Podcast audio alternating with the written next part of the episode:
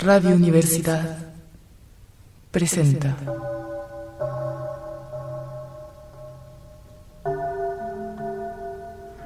La llave del tiempo. La clave del tiempo. La nave del tiempo. El ave del tiempo.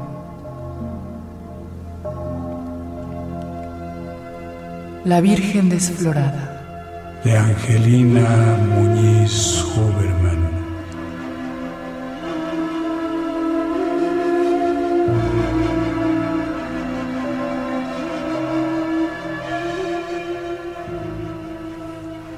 ¿Cómo es posible que haya vivido 40 años creyéndome virgen y que no lo sea?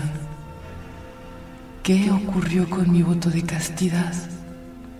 Con mi absoluta inocencia y desconocimiento. Nunca le pregunté nada a nadie. Nunca tuve curiosidad por saber.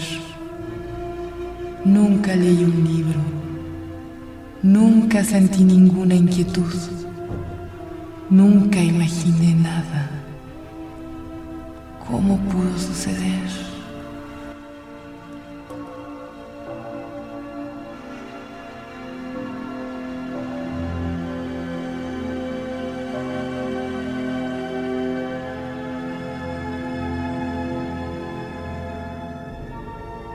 Había pensado que dedicaría mi vida a alguna diosa exigente, a algún culto extraño. ¿Por qué no? Alguna religión que yo me inventara. La religión iba progresando poco a poco. Instituía mis reglas, ayunos, días de fiesta, penitencias y exultaciones, días de aproximación mística rezos y oraciones. Desde luego que la castidad en primer término y la obliteración de la sensualidad. Por lo tanto me regía por sellos, el sello de la palabra, el sello de la imagen, el sello del cuerpo. Como el fin del mundo se acercaba, resurgía la purificación de la muerte mis ritos abarcaban desde la asistencia a lecciones de anatomía en los anfiteatros de las escuelas de medicina, hasta visitas a la morgue y puntualidad en todo entierro. Todo cadáver me era cercano, querido.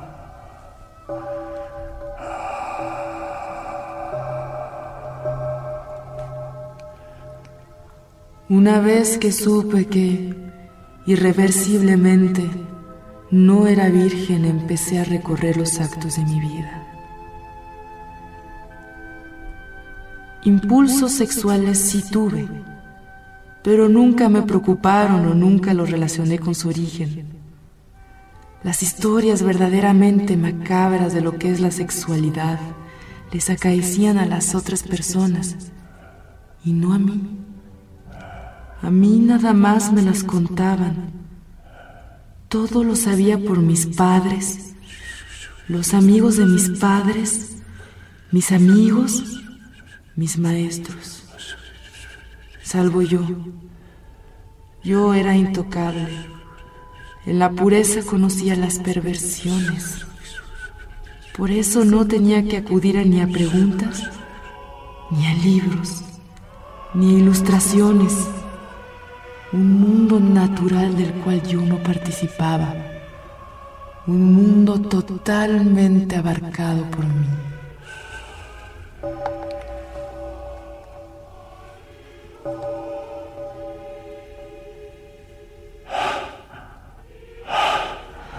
Dicen que cuando yo tenía seis años mi padre me violó.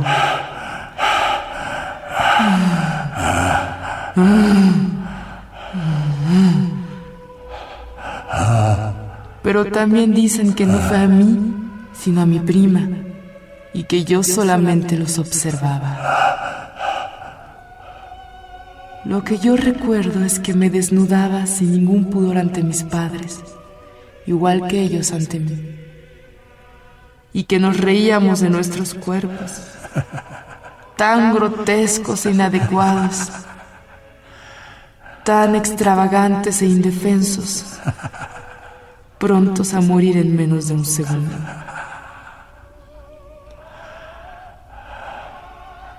Si fue verdad la violación, esto explicaría mi indiferente apartamiento.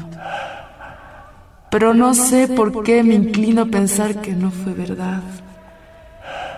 Pero no sé por qué siempre temía estar con mi padre a solas en un cuarto oscuro.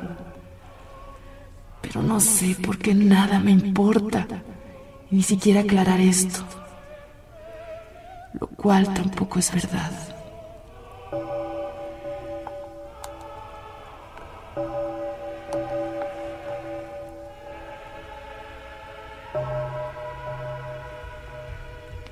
Con mi madre también hubo sucesos. Por ejemplo, tener que bañarme con ella en la misma tina de agua. Contemplar su extraño cuerpo como si flotara muerto.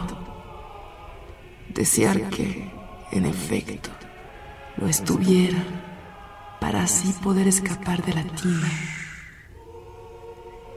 episodio del que data el incontenible pensamiento de desearle morir a toda persona que se me pone enfrente y de pronunciar una fórmula mágica.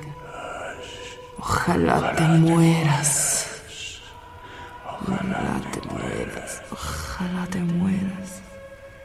La cual se ha cumplido muchas veces.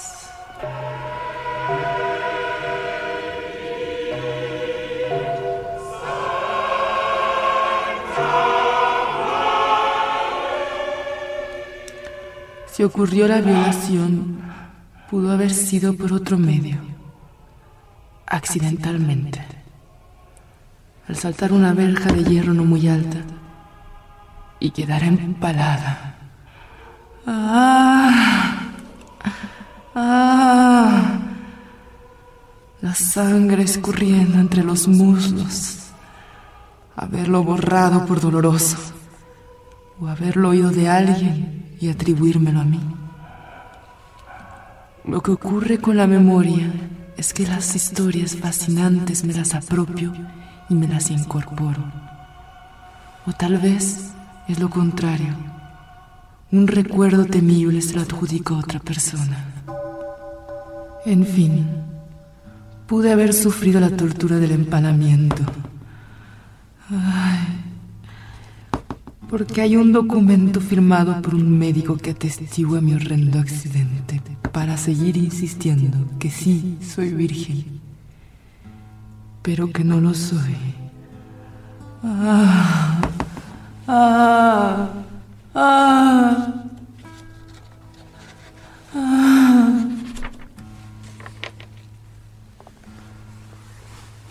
Volviendo a mi religión, He seguido elaborando sus aspectos de manera constante. He pasado por diversas etapas. Tomé de los místicos el proceso de las vías, purgativa, iluminativa, unitiva.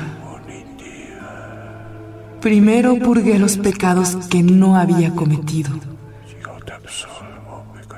Por medio de la imaginación los recreé y a base de penitencias fui desechándolos.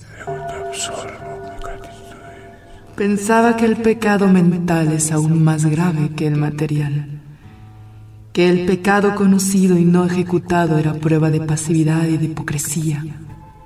Por lo tanto, el único modo de redimirlo era una penitencia mayor. Así que en la pureza efectuaba los castigos lo que me llevó a considerar la teoría peor que la práctica.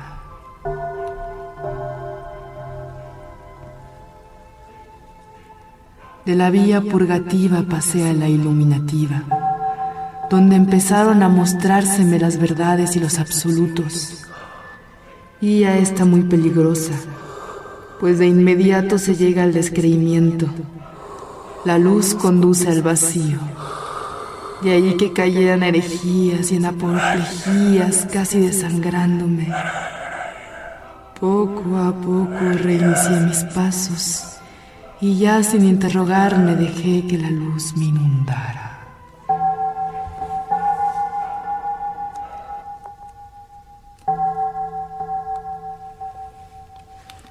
La vía más difícil para mí fue la unitiva. Por esta mi imposibilidad de realizar matrimonios.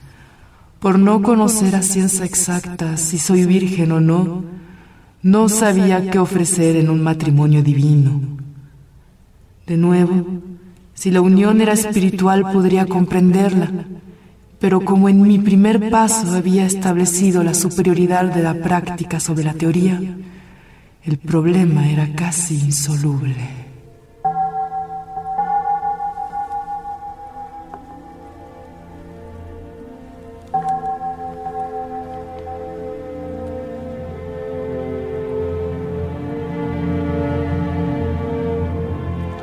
En este momento tuvo lugar otra circunstancia excepcional de mi vida que me ayudó a la puntualización de los ritos.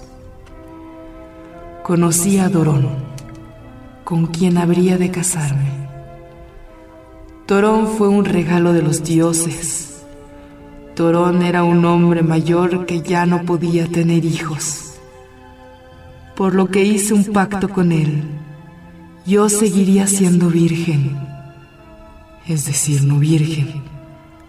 Podría llevar a la práctica la idea de un matrimonio divino y alcanzar la vía unitiva.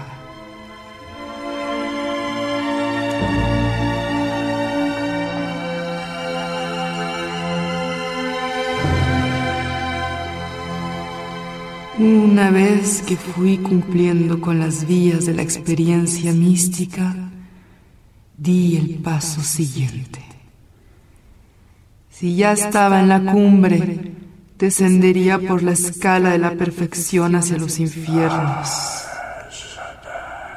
Había decidido que una escala no debe ser desperdiciada en un uso unidireccional.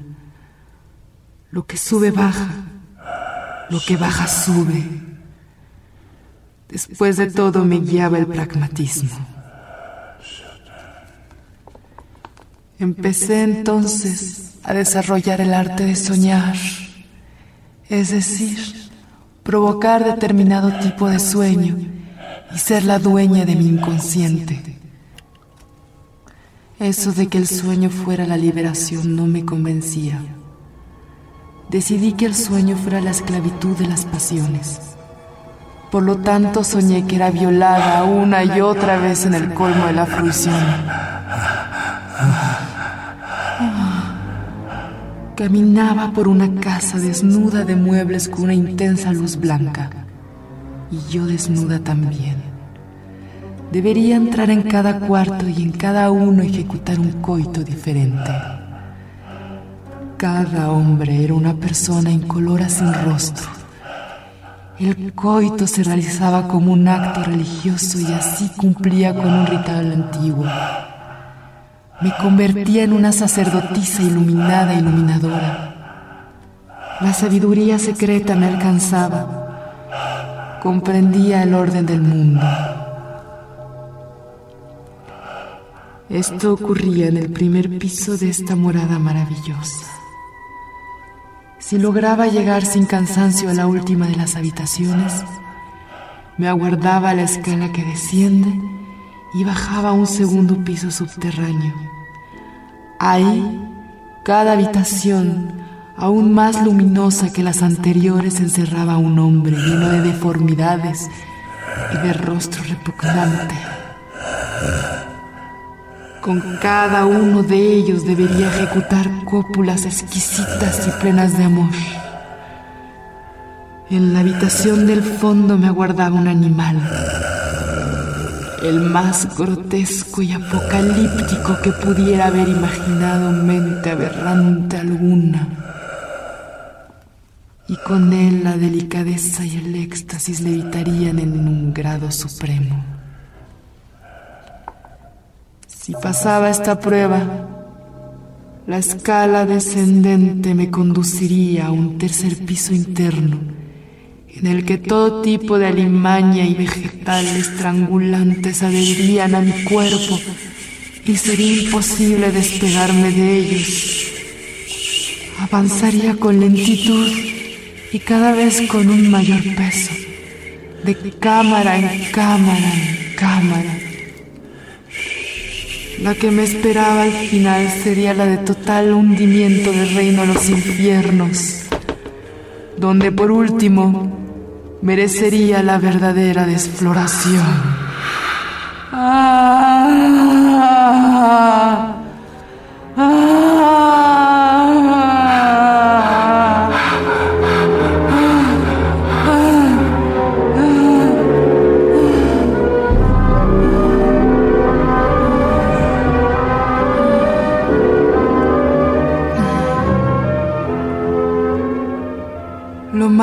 que despertaba y seguía siendo virgen. Dorón dormía pacíficamente a mi lado.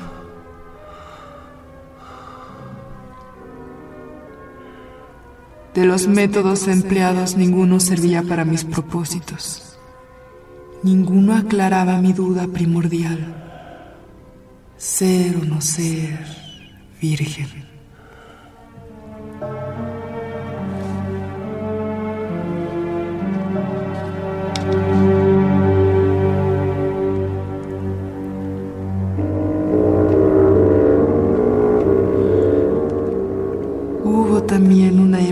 Esperé la llegada de un Espíritu Santo. Tal vez estaba condenada a la virginidad porque se me reservaba el papel de dar nacimiento a algún héroe o redentor. Ansiaba el embarazo y observaba mi cuerpo cuidadosamente. No ocurrían cambios ni alteraciones. Sin embargo, tenía cierta esperanza pues corría en la familia una tradición de mujeres que quedaban embarazadas siendo vírgenes y solteras, por lo que creo que intervenía un Espíritu Santo. Este Espíritu Santo tendría que ser incluido en la religión fundada por mí.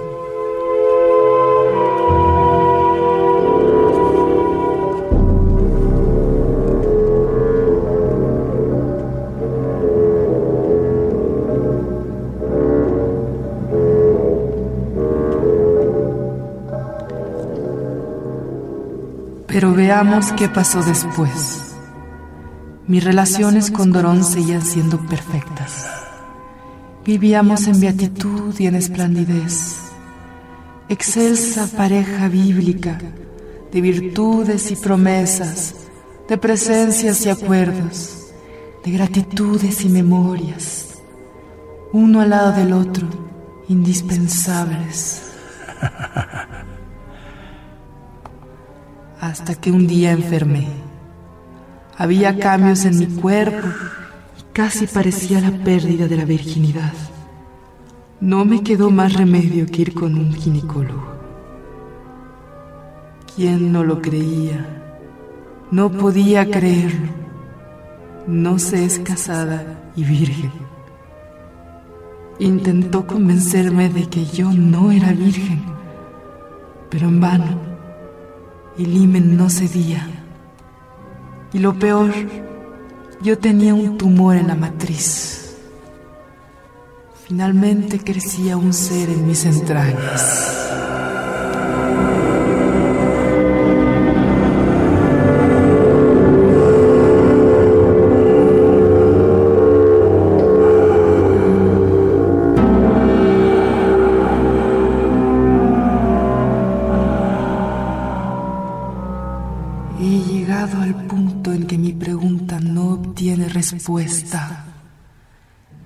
Debo ser desflorada para que mi tumor salga a la luz. Debo desgranar entre mis manos tejidos obsoletos y anatópicos. Todas mis fantasías van a ir a parar al cesto de la basura.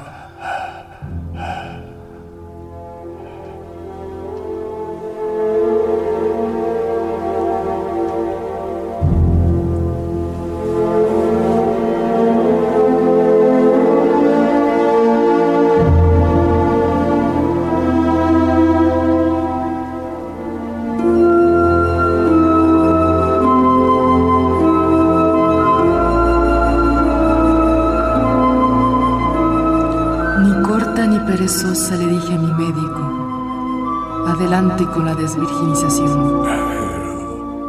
Por fin voy a saber de qué se trata. Pero de inmediato me arrepentí. No podía dar al traste con toda una vida de dedicación ideal y de elaboración de una religión necesaria. Mi Dios exigente no me lo permitiría.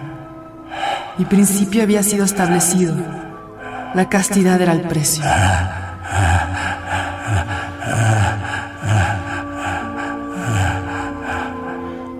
Interrumpí el coito con mi médico. Volví a ponerme la ropa. Recogí mis pertenencias y me despedí cortésmente.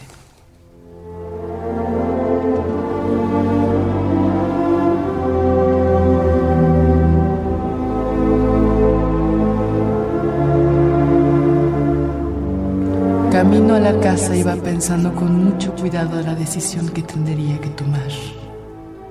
Después de todo, no habría creado ningún ser por entregarme al culto absorbente. Si dejaba crecer el tumor dentro de mí, poseería una ofrenda importante, algo original para dedicar en el altar. No dejaría que me operaran el tumor. Por fin había encontrado el sacrificio máximo.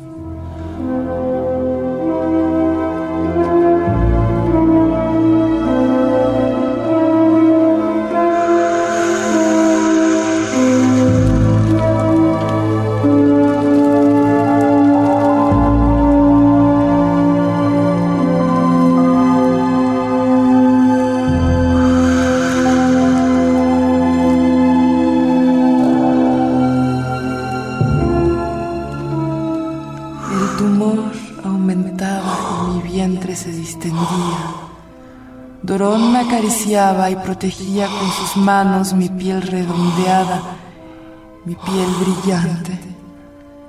Salía a pasear por los parques, cada día uno diferente. Me sentaba en los bancos, a la sombra de los árboles tupidos y acogedores. Veía jugar a los niños, veía tomar el sol a los ancianos, veía saltar y correr a los perros, revolotear a las palomas, Sentía la gran unidad del universo.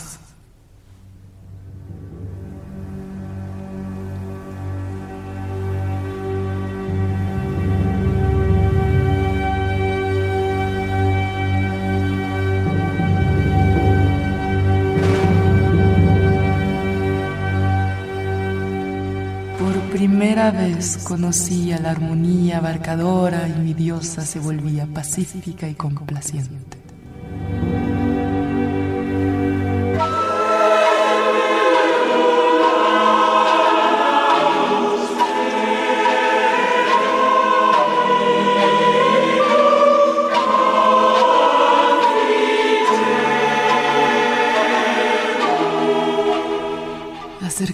de la muerte me acariciaba, me completaba.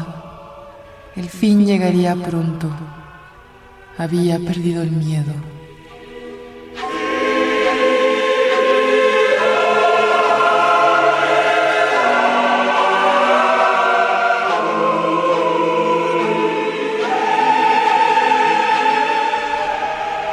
Lo que sucedió después nunca podré entenderlo. Dorón me acariciaba, Dorón besaba mi vientre. El dolor iba en aumento, el fin se acercaba. Cerré los ojos y busqué con mi mano la mano de Dorón.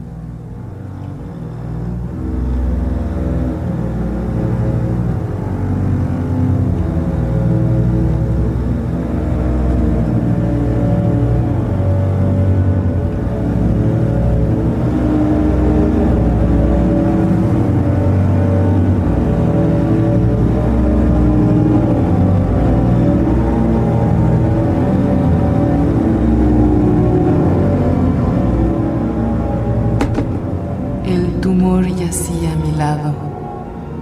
Pequeño ser humano divino, resbalando en grasas, sangre y tejidos muertos.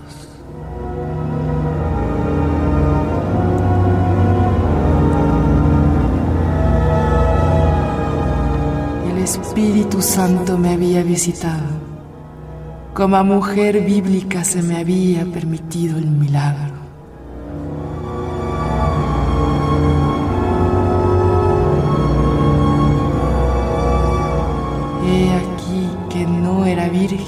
Yo sin saberlo.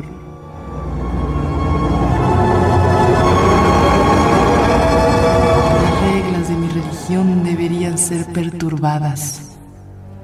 La castidad otorga premios. El fin del mundo puede llegar. Estoy pronta.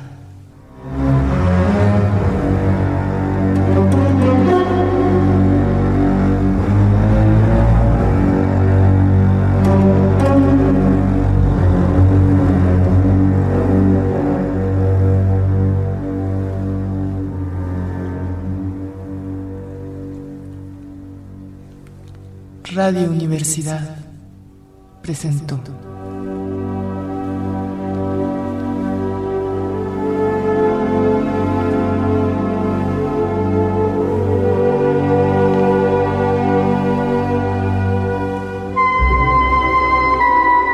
La llave del tiempo. La clave del tiempo. La nave del tiempo. El ave del tiempo. Hoy presentamos La Virgen desflorada. de Angelina Muñiz Huberman.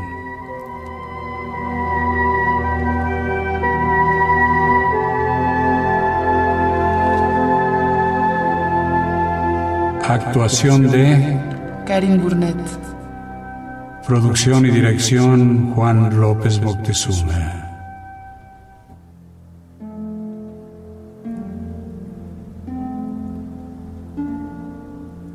Controles y producción musical Carlos Zorrilla.